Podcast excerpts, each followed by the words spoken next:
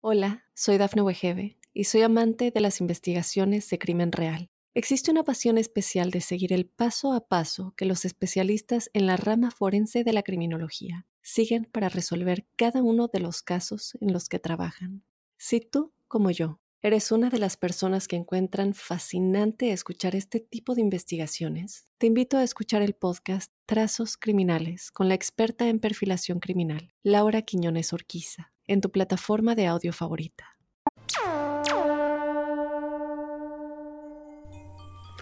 Buenos días, buenas tardes, buenas noches y bienvenidos a un nuevo episodio de La Huella OVNI.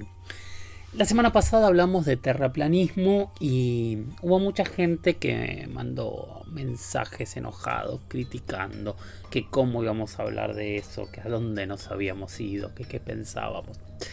Em, nada, voy a hacer como un mini, mini, mini, mini momento para explicar y que cada uno entienda que este es un espacio en donde no consideramos que nos gusten las verdades absolutas y hablamos de todo sin tomar partido nunca por nada, aunque la verdad que el año, la semana pasada tomé bastante partido, no en decir que yo no estoy de acuerdo con que pueda ser real todo el concepto de terraplanismo, pero sí me gustaba el replantear y ver verdades que nos dan como absolutas, heredadas y, y dadas como verdad, que es algo que ocurre siempre dentro de los paradigmas de, la humanidad. Entonces me parecía sano replantear y rever verdades.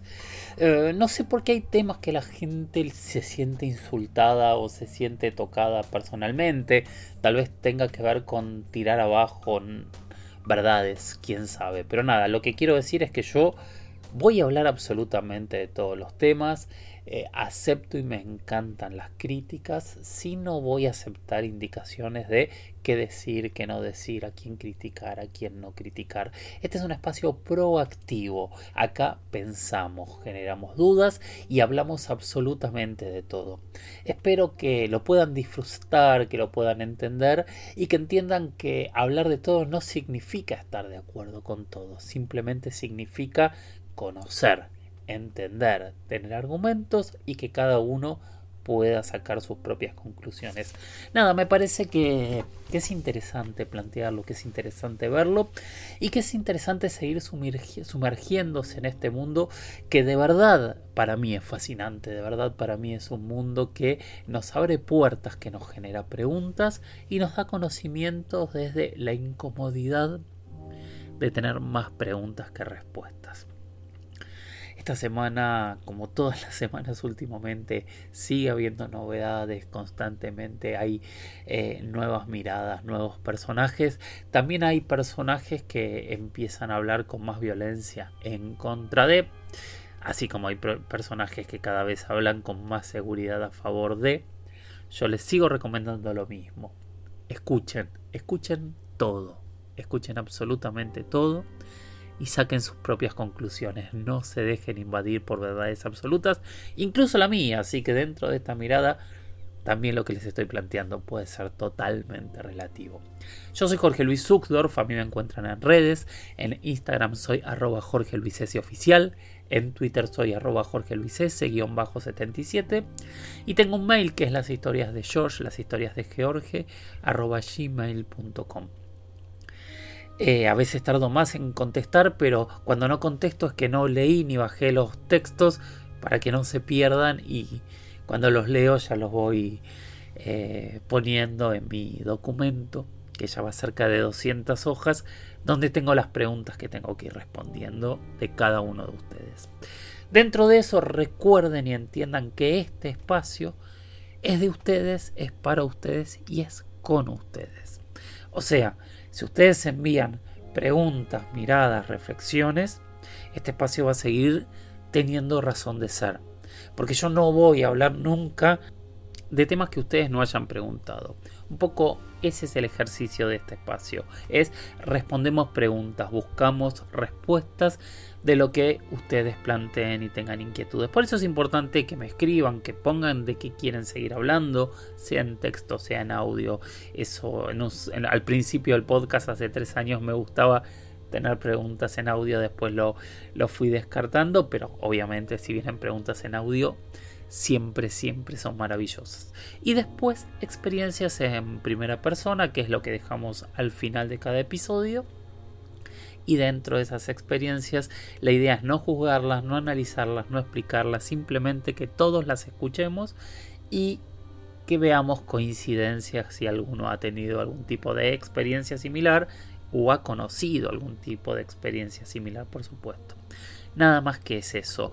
Es un espacio simple en donde damos datos, en donde contamos historias maravillosas y donde cada uno de ustedes después saca sus propias conclusiones. Gracias por estar, gracias por escucharme y vamos a ir adelante con un capítulo que hay muchísimas preguntas, así que vamos a intentar ser como concretos porque hay grandes preguntas que nos podrían llevar horas y horas y voy a tratar de ser lo más concreto posible. Hoy no encontré mis anteojos, así que ténganme paciencia porque me va a costar un poquito más leer, pero vamos para adelante. Vidal Arturo López Jiménez, un, oyente de, de, mucho tiempo y que siempre escribe, me pone, Jorge amigo, qué gusto escuchar este programa, no sé cuál es, perdón. Arturo, tengo una pregunta sobre el fenómeno ovni y el contacto extraterrestre. ¿Por qué este se da casi exclusivamente con los grandes gobiernos o potencias como Rusia, Rusia China, Estados Unidos, a pesar de que ellos nieguen todo contacto o que tengan evidencia tangible en tecnología extraterrestre. ¿Por qué no ocurre esto con otros gobiernos? Si no me falla la memoria, eres mexicano y es interesante que México está empezando a hablar desde el Congreso. De hecho, esta semana anunciaron que iba a haber una segunda audiencia pública, o sea, van a seguir hablando del fenómeno ovni. En Brasil hicieron exactamente lo mismo, se hizo una audiencia pública para hablar del fenómeno ovni. Hoy vamos a hablar un poquito de la CRIDOMNI, que es el órgano de la Fuerza Aérea Uruguaya que investiga el fenómeno ovni. Hay una oficina Hubo muchas oficinas en realidad en Argentina, desde la década del 60 hay oficinas que investigan oficialmente el fenómeno ovni. Está la oficina en Chile. Hubo, hay, no tengo claro, les pido disculpas, pero prometo indagar pero creo que está activa la oficina de investigación en Perú. Hay trabajos oficiales formidables en Ecuador. Eh, y se han hecho trabajos como el informe Cometa en, Francia. O sea, que Francia es una potencia, o sea, no estaría dentro de lo que está diciendo este nuestro amigo Arturo. Pero quiero decir, no es solo las potencias o los grandes países que tienen fenómeno ovni y que cuentan los casos. Lo que pasa es que usualmente siempre miramos hacia las grandes potencias y las grandes potencias tienen algo que no es menor que son los grandes medios de comunicación. Ustedes fíjense que es muy normal en cualquier orden de la vida que por ejemplo nosotros vemos una película de Hollywood que ocurre en un pequeño pueblo de Texas, por decir un X, y que es universal para todos y todo lo vemos como si hubiese ocurrido en cualquier lado, pero es mucho más extraño si eh, tenemos una película internacional de un pequeño pueblo de Cundinamarca o de la provincia de Buenos Aires o de Tijuana o, de donde quieran. Quiero decir, nosotros estamos acostumbrados a consumir su información y como estamos acostumbrados a consumir su información, también estamos acostumbrados a consumir lo que nos cuentan de estas temáticas. Por otro lado, todos suponemos que si realmente, como dijo David Grush, de quien en algún momento vamos a hablar en profundidad cuando alguien lo pregunte, eh, si tienen eh, eh, tecnologías más importantes, gracias al recupero de, objetos caídos, eso haría que eh, toda la información se centre en, estos grandes centros de poder que serían los que recuperan los casos, que es un poco lo que pasó con la CIA, cuando la CIA desclasifica sus investigaciones ovnis, muchísimas son fuera de Estados Unidos y muchísimas terminan con traslado de algo a Estados Unidos. Lo mismo ocurre en Brasil, donde todos los casos de extraños siempre terminan en la base de San José do Campo. Quién sabe si hay algo ahí o no, pero yo recuerdo que cuando estuve por ahí, cuando investigué, dije, esto es como el área 51 de Estados Unidos y está muy cerca de San Pablo. Y muchos me dijeron, sí, sí, es así. De hecho, Brasil es otro país que ha tenido muchísimas, eh, más allá de, la audiencia pública, muchísimas eh, instancias de, investigación oficial del fenómeno ovni y ha tenido incluso muchísimas desclasificaciones muy muy importantes. A lo que quiero decir con esto Arturo es las grandes potencias tienen grandes comunicaciones, pero si nos metemos en México hay historias, historias. Hoy casi hablo de, una que, va a quedar para los próximos episodios, de un ovni caído en Puebla ya por la década del 70.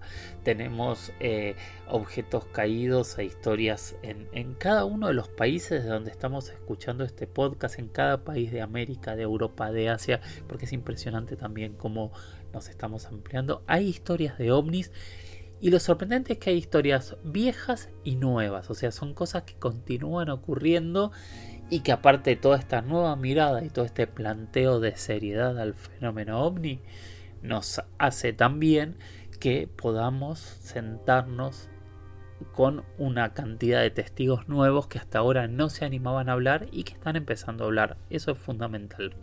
Pero quiero decir, las grandes potencias seguramente tienen más dinero, tienen más recursos y, tienen más comunicación, pero no son de ninguna manera el único lugar donde ocurre el fenómeno ovni, de ninguna manera. Obviamente ocurre muchísimo. Estados Unidos tiene miles de casos, casos conocidos y desconocidos, no sé, hablamos de Lugo, que hace poquito aquí, que es un caso formidable. Y si nosotros vamos a ver, hay casos constantemente sumamente extraños en todo Estados Unidos que generan algo totalmente eh, asombroso, fascinante. Pero también ocurre en México. México, en cada región hay casos fascinantes. Y ocurre en Colombia, y ocurre en Buenos Aires, y ocurre en Uruguay, y ocurre en Chile. Chile es impresionante. Chile hoy es uno de los países con mayor cantidad de denuncias. Y ocurre en España, por supuesto que ocurre en España y ocurre en Francia y obviamente en Inglaterra, ni hablar, o sea, fíjense, es el mundo, esto ocurre en el mundo. Depende de quién lo comunique, vamos a saber más de un lado o de otro, pero ocurre en todos lados. Y acá viene la pregunta capciosa que ustedes querrán que algún día responda que no voy a responder porque no lo sé, por lo menos mientras no lo sepa es ¿y qué es todo esto? Yo no lo sé, no, no puedo decirles qué es todo esto, pero sí me parece fascinante poder decirles que todas estas pruebas, de alguna manera creo yo, y en eso sí estoy convencido, nos plantean que algo hay y que estamos enfrentados a algo que no sé si todo el mundo no sabe qué es, pero una gran parte de la población entre la que me, me, incluyo yo no sabemos qué es, pero sabemos que algo hay porque las pruebas están ahí. Gracias Arturo, espero que más o menos eh, hayamos respondido la pregunta para el lado que querías. Espero que haya sido. Hola, soy Dafne Wegebe y soy amante de las investigaciones de crimen real. Existe una pasión especial de seguir el paso a paso que los especialistas en la rama forense de la criminología siguen para resolver cada uno de los casos en los que trabajan. Si tú, como yo, ¿Eres una de las personas que encuentran fascinante escuchar este tipo de investigaciones? Te invito a escuchar el podcast Trazos Criminales con la experta en perfilación criminal, Laura Quiñones Orquiza, en tu plataforma de audio favorita. Sí. Siguiente pregunta es de Carbres. Y es una pregunta que a mí me llena un poquito de orgullo y se las voy a contar también de, de manera personal. Y él dice, qué hermoso y pionero era el canal Infinito. Esto es porque en algún momento yo conté, ahora les voy a leer la pregunta y después les, cuento todo. Gracias por subir la entrevista, Jorge Luis. ¿Tuviste la oportunidad de conocer a Pedro Romaniuk? Sería lindo que hagas un especial sobre su vida y obra. Siempre sigo tus trabajos. Gracias. Sí, yo hice una serie hace 20 años que es lo primero que hice de misterios. Eh, para América Latina que se llamó Latinoamérica Historias Perdidas. Fue una serie muy linda que, la hice con uno de mis más grandes amigos que falleció hace algunos años, Klaus Segretin. Eh, la hice con un gran, gran productor que se llama Eddie Gómez. Y fue cuando me invitaron a meterme por primera vez en misterio. Yo venía de hacer otro tipo de documentales, venía de hacer, recuerdo, eh, de, ganar mi primer Martín Fierro con un documental sobre la guerra de Malvinas, venía a hacer, la biografía de Carlos Gardel, venía a hacer la biografía de Fangio, había hecho documentales de espeleología, o sea, había he estado metido en, cavernas muchas horas investigando, venía a hacer documentales, no sé, de, de, excavaciones de dinosaurios en la Patagonia Argentina. Venía de hacer muchas cosas, pero nada vinculado directamente al misterio. Cuando Eddie Gómez me convoca para eh, ser el productor de esta serie, que le dimos muchas vueltas. Él es un gran titulador, él pone unos títulos maravillosos y él le puso el nombre de Latinoamérica Historias Perdidas. Que hoy hay un podcast maravilloso que se llama Historias Perdidas que también se lo super recomiendo. Yo soy muy muy fan de, de, ese podcast que, hace León Krause. Em, bueno, y este esta serie era una serie que iba a hablar de misterios desde Argentina y desde México. Ese era el primer planteo original. Y en esa primera serie fue el conductor, em, fue eh, Jaime Maussan, ahí conocí a Jaime, ahí conocí a Johanan, a Carlos Clemente, a, todo ese gran, gran equipo, Alfonso Salazar, en ese momento conocí a Carlos Guzmán también, eh, a Rubén Villatoro, por supuesto, conocí a muchísima, muchísima gente de México y conocí también en ese momento, por primera vez tuve contacto con los grandes investigadores argentinos.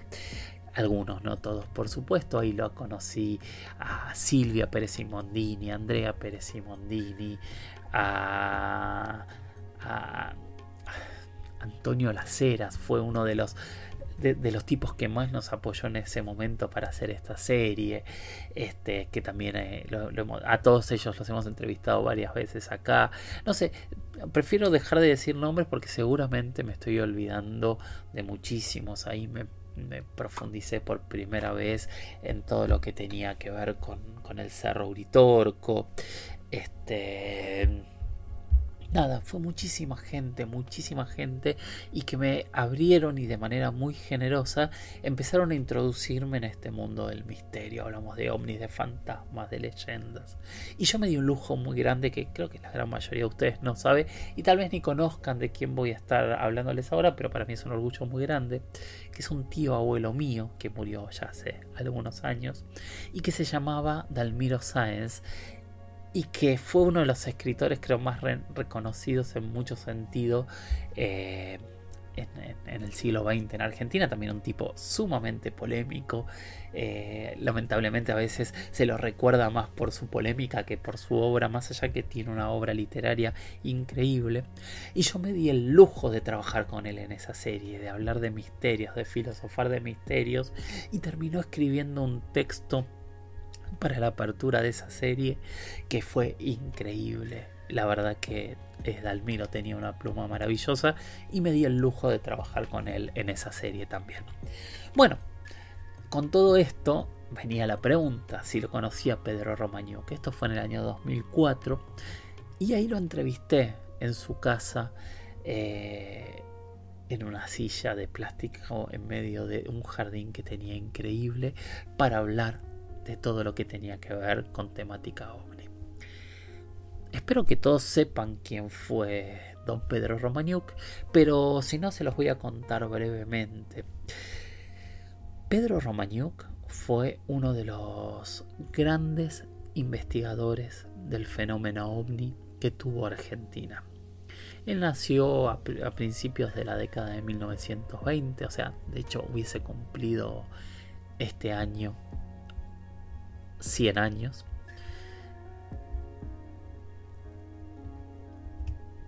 Desde la década del 60, él se dedicó a difundir e investigar todo lo que sabía sobre el fenómeno ovni, tanto de culturas ancestrales, de avistamientos tecnológicos, de avistamientos en la historia, de avistamientos modernos, y por sobre todas las cosas fue muy, muy amigo de Benjamín Solari Parravicini y también fue eh, obviamente uno de sus grandes difusores. Escribió más de 20 libros sobre el fenómeno ovni. Eh, y tenía una mirada que para mí lo hacía único y diferente y que él había sido piloto de la Fuerza Aérea. Entonces estamos hablando de alguien que conocía cómo se movía el mundo militar y conocía de aviones. Entonces era una persona maravillosa. Yo solo lo conocí esa tarde, que recuerdo que pasamos toda la tarde en su casa conversando tanto en cámara como fuera de cámara. Recuerdo que hablamos mucho de los túneles y él me decía que no nos olvidemos nunca de la cordillera de los Andes, porque ahí había algo debajo de la cordillera. Él decía que había ciudades eh, intraterrestres y que había muchas fuerzas militares tratando de llegar a esas ciudades intraterrestres. Al día de hoy nunca se ha probado nada, absolutamente nada de todo este tipo de relatos, pero qué sé yo, cuando uno va a Perú o, o a la cordillera del lado chileno o argentino, hay una enorme, enorme cantidad de avistamientos. Bueno, este señor Pedro Romaniuk me regaló uno de sus libros, me lo autografió y lo tengo guardado con, mucho honor, como tantos otros libros que tengo guardados. Eh, soy un gran lector, tengo que decirlo, y, creo en los libros y amo los libros. Eh, y sí, entonces la, respuesta acá es sí, lo conocí, lo entrevisté. Eh, de hecho, debo tener la entrevista completa. Hace tiempo que la estoy buscando. Si algún día encuentro esa entrevista, la, voy a publicar porque la verdad que fue una entrevista maravillosa. Fue súper, súper eh, interesante y para mí fue muy enriquecedor conocerlo. Bueno, hoy venimos súper respondiendo preguntas, así que vamos a intentar, bueno, perdón, y, Pedro eh, murió en el año 2008 después de una fractura de cadera. 2009, eh, perdón, perdón, perdón, perdón. Murió el 21 de febrero de 2009. Eh, con 86 años y dejó eh, muchos grupos de investigación que al día de hoy siguen, muchos investigadores eh, se formaron al lado de él y, dejó un legado gigante que el legado de Pedro Romaniuk hoy sigue en toda Argentina y yo creo que se ha dispersado muchísimo por fuera de Argentina también. Fue uno de los grandes, grandes investigadores que ha tenido el fenómeno ovni mínimo en Sudamérica, pero yo creo que sin problema podemos hablar de que el fenómeno ovni tuvo en Pedro Romaniuk, en don Pedro Romaniuk, uno de sus grandes, grandes investigadores, y que tuve el honor de conocer y conversar. Este, este, este trabajo que yo hago a veces es, es, muy, muy gratificante, ¿no? Porque me ha tocado conocer y charlar mucho con Pedro Romaniuk, con Juan José Benítez, con eh, obviamente con Jaime Maussan, con Silvia Pérez Simondini, con quien también soy amigo, al igual que, que, con Jaime, por supuesto, o de las nuevas generaciones, como Andrea, como Johanan, investigadores de toda Argentina, de Uruguay, de, distintos lados, y por supuesto no, no me podría eh, olvidar de que también tuve la, la suerte de conocer a Pedro Ferriz, el padre de la ufología mexicana, y también al padre de, o a uno de los padres de la ufología colombiana, que fue don Miguel Forero. Nada, la verdad es que he tenido la suerte de conversar con muchísima, muchísima gente, expertos de todo el continente, personas muy sabias, escépticos muy brillantes, científicos maravillosos y un poco ese es este espacio, es poder contarles todo lo que ocurre. La primera, la, pregunta siguiente es una pregunta compleja, larga y la verdad que pensé un montón en, en cómo contestarla y es de, está titulada como Silvia Silvia, así que me imagino que será Silvia o Silvia Silva, no sabemos. Que dice, en Uruguay hay algún caso, gracias, porque en Estados Unidos se ven más fenómenos. Uruguay. Uruguay es uno de los países que tiene eh, una mirada eh, muy fuerte y muy profunda y una investigación muy muy de larga data sobre el fenómeno ovni. Me gustaría poder hablar de un caso en, en particular, pero también la verdad es que pensé mucho cómo respondí a esta pregunta y prefiero hacerlo desde una manera más genérica y centrándonos en un caso que ocurrió en, en febrero del 2023 en Paysandú. Pero primero hablemos un poquito de historia, muy brevemente y, muy en concreto de, los grandes hitos que tiene Uruguay. Sin dudas el primero es la CRIDOVNI, que es la Comisión Revisora e Investigadora de Denuncias de Objetos Voladores No Identificados, que es una comisión oficial de la Fuerza Aérea de Uruguay, que viene funcionando desde la década del 70, que viene investigando, analizando casos, eh, difundiendo su investigación en todo el continente y que vienen trabajando hace muchísimo tiempo de manera ininterrumpida y eso lo hace a al Uruguay uno de los países eh, pioneros en la difusión pública del fenómeno ovni, que me parece que eh, no es eh, algo menor de ninguna manera. Esta comisión se formó en el año 79 y desde ese momento sigue trabajando. Después en Uruguay también tienen uno de los focos, uno de los lugares, uno de los hotspots seguramente más famosos del continente, que es la la Aurora en Salto, que es un lugar desde, desde que también desde la década del 70 eh, ocurren cosas extrañas relacionadas al fenómeno ovni, se ven luces, en ese momento hubo un avistamiento muy fuerte que si quieren nos metemos a, profundizarlo, pero no sé si es el momento, pero se los dejo para que pregunten. Y hasta el día de hoy eh, en la estancia La Aurora continúan ocurriendo fenómenos que tienen que ver con el fenómeno ovni. De hecho, se habla también, al igual que, en el Uritorco, de que allí podría haber una ciudad eh, intraterrena. Eh, y es un lugar donde la gente también va a observar lo que ocurre. Va a ver los cielos y va a ver luces en el cielo. Y un montón de otros fenómenos que ocurren alrededor. Es muy fascinante, pero de alguna manera a mí me, me hace acordar bastante al rancho Skinwalker en, Estados Unidos, del cual hablé y del cual me criticaron mucho porque me equivoqué de lugar, pero pasa con, con, los datos nada más. A mí a veces los datos eh, se me confunden en la cabeza y, son parecidos. Igual ya pedí disculpas en su momento. Después hay otro caso que pasó en el 83 cerca de Tacuarembó, en donde un objeto se cayó en una noche de una enorme tormenta y donde se dijo que había sido un rayo bola, pero cuando fueron al lugar encontraron un agujero con rayos. Yo estuve en el lugar, estuve donde muchos años después, por supuesto, donde eso ocurrió y donde se recuperaron fragmentos de, un objeto que hoy parte de esos fragmentos están en el Museo del OVNI en Victoria, en Argentina. Eh, hay casos que tienen que ver con, el aeropuerto de Montevideo que, son increíbles.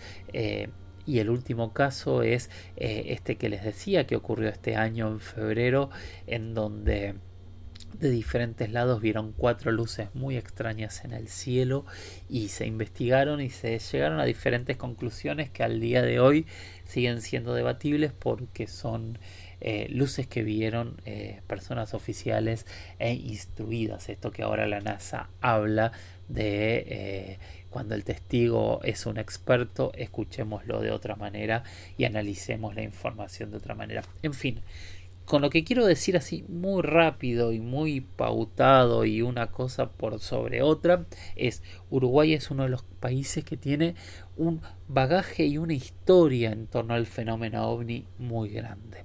Si ustedes quieren que yo les hable de un caso específico, como hacen absolutamente todos los casos, me dicen hablemos de esto, yo lo pongo en agenda y en algún momento hablamos. Pero como la pregunta era genérica, yo respondo de manera genérica. Uruguay tiene una oficina oficial, Uruguay publica casos, Uruguay investiga casos y dentro de esa publicación siempre se han ubicado en torno a, esta conclusión que tuvo el proyecto Libro Azul o que han tenido tantas otras oficinas de investigación oficial que dicen que entre un 96 y un 97% de los casos son explicables pero que siempre, siempre hay casos que no son explicables. Yo a eso le sumo lo que ustedes saben que yo creo es que no sean explicables no significa que sean extraterrestres, tampoco significan que no lo sean, simplemente significa que no tenemos idea de la procedencia o de qué han sido. Algunos con el tiempo logran explicarse, otros hace décadas y décadas que son misterios y no es menor que esto ocurra. Me parece que es uno de, los temas más maravillosos y sorprendentes que, nos ocurren. Bueno, Silvia, espero que la pregunta medianamente eh, esté respondida. O sea, básicamente la respuesta que tengo para hacerte es sí, existen diferentes eh, casos en Uruguay, existe investigación y existe todo, o sea, no es solo Estados Unidos. Queda, es muy loco que la primera y la última pregunta hoy vayan en torno a la misma dirección. No es solo Estados Unidos, amigos. Esto ocurre en todos, todos lados y es sorprendente, es interesante que esto sea de esta manera. Abramos la cabeza y vamos a entender que de verdad esto ocurre absolutamente en todos lados. Bueno, y eh, como todas las semanas, o espero que sigas ocurriendo todas las semanas, eh, tengo un audio en primera persona que es lo que ahora me gustaría compartir con ustedes. Igual este audio eh, vino con un texto, así que lo voy a leer y me dice, estimadísimo Jorge, aunque me invaden las ganas de tener una larga charla contigo y haré tripas corazón y entiendo que te escriben cientos o quizás miles de personas. Seré breve.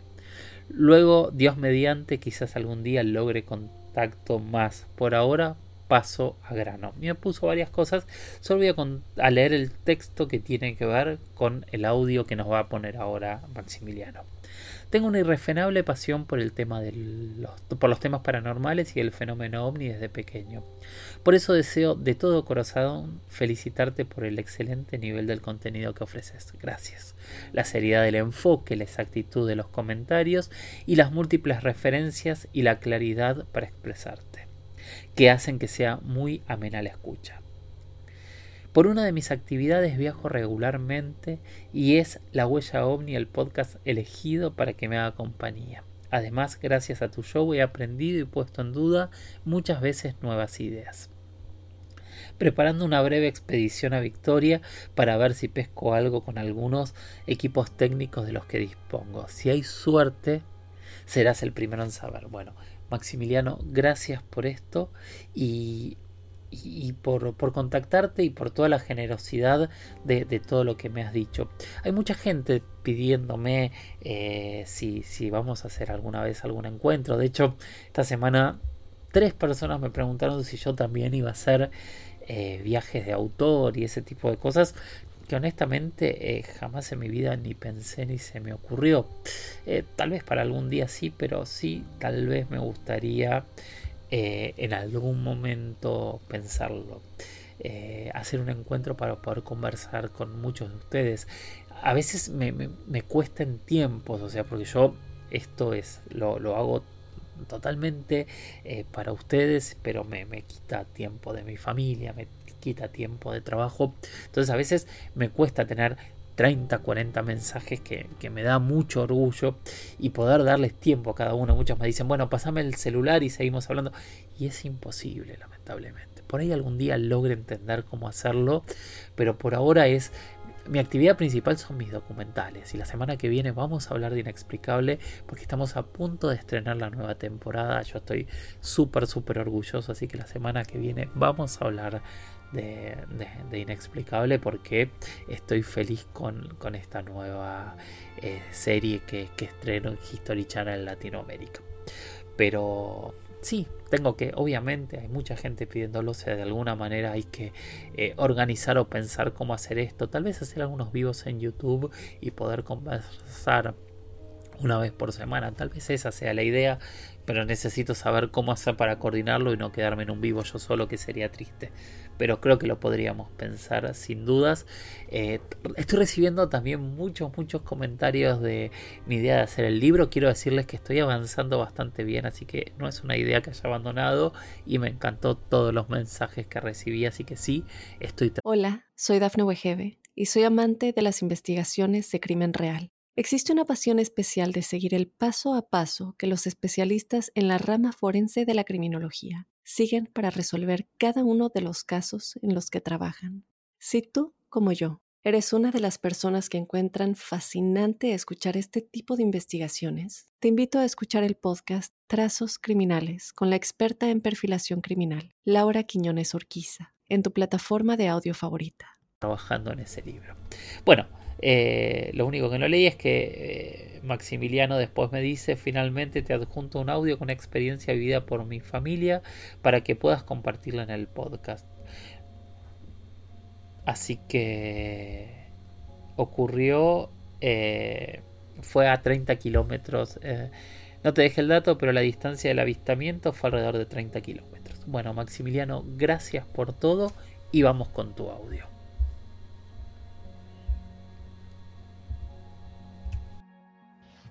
Bueno, estimado Jorge Luis, este, la verdad que llevo más de tres meses escuchando el show, como me gusta decirle en mis viajes siempre me acompaña la huella ovni. Eh, en el mail que te hice también te comentaba de mi profundo interés por el tema. Diría que decir profundo interés sería desmerecerlo. Así que voy a ir directamente al grano y te voy a comentar una anécdota con algunas precisiones de índole técnica que puedo llegar a brindarte. Eh, yo vivo en la ciudad de Concordia, Entre Ríos.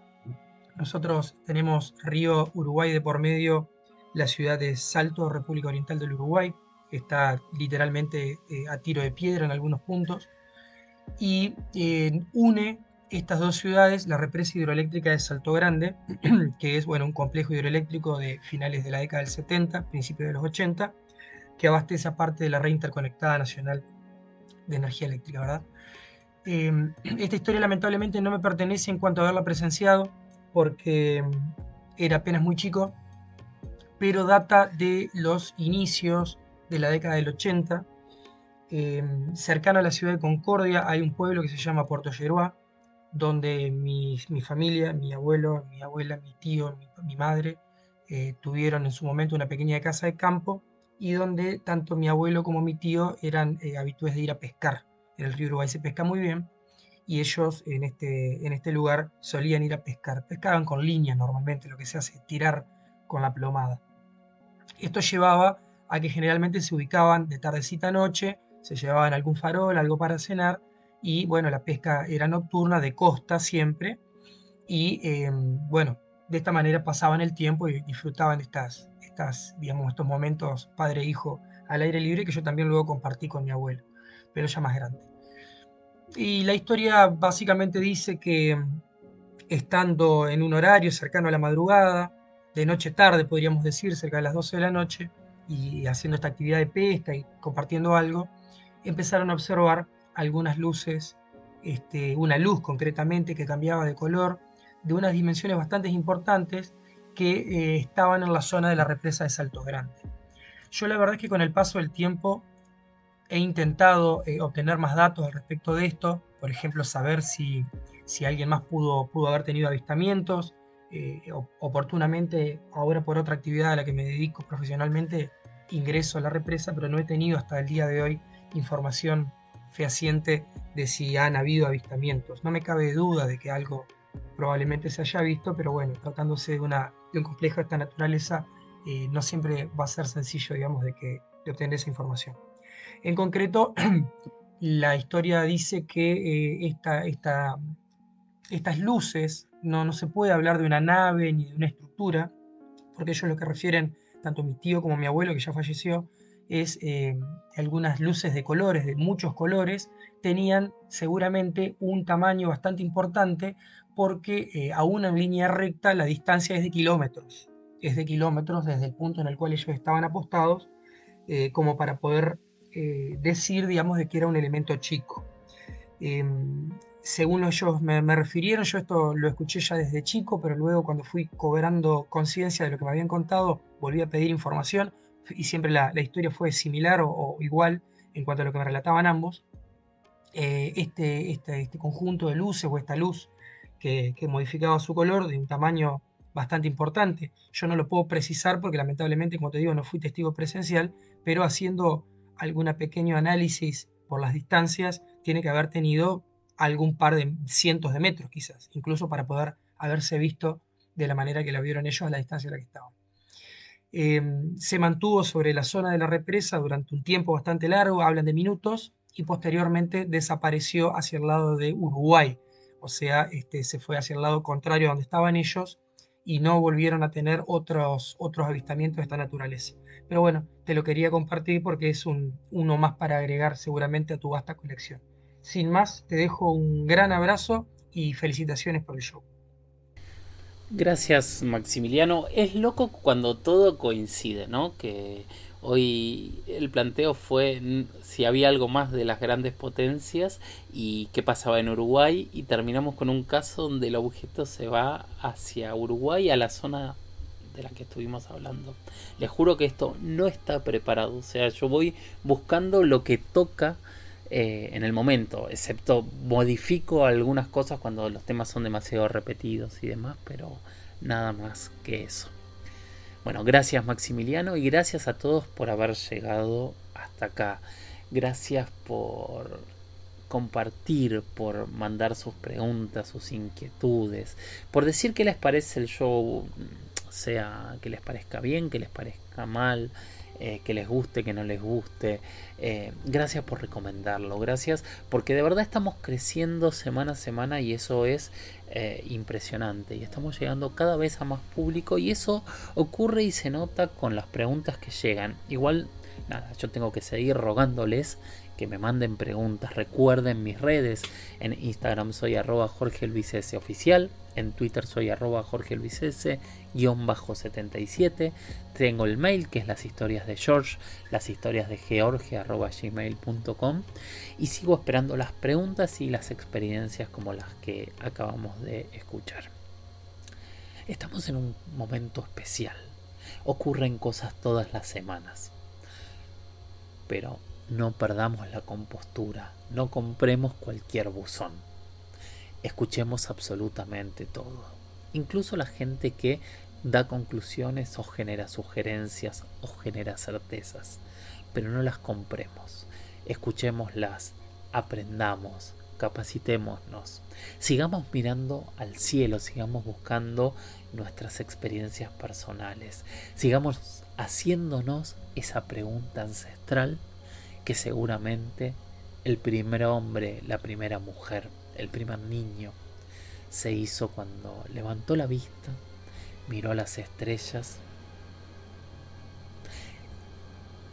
y se llenó de preguntas, esas mismas preguntas que hoy seguimos teniendo nosotros. Gracias por estar ahí, gracias por haber llegado hasta aquí. Y gracias por bancar todo. La verdad que para mí cada uno de ustedes es un honor gigante y es el único motivo por el cual yo estoy acá sentado hablando. Gracias de verdad. Y nos escuchamos en el próximo episodio de La Huella OVNI dentro de muy poquito. Chau chau.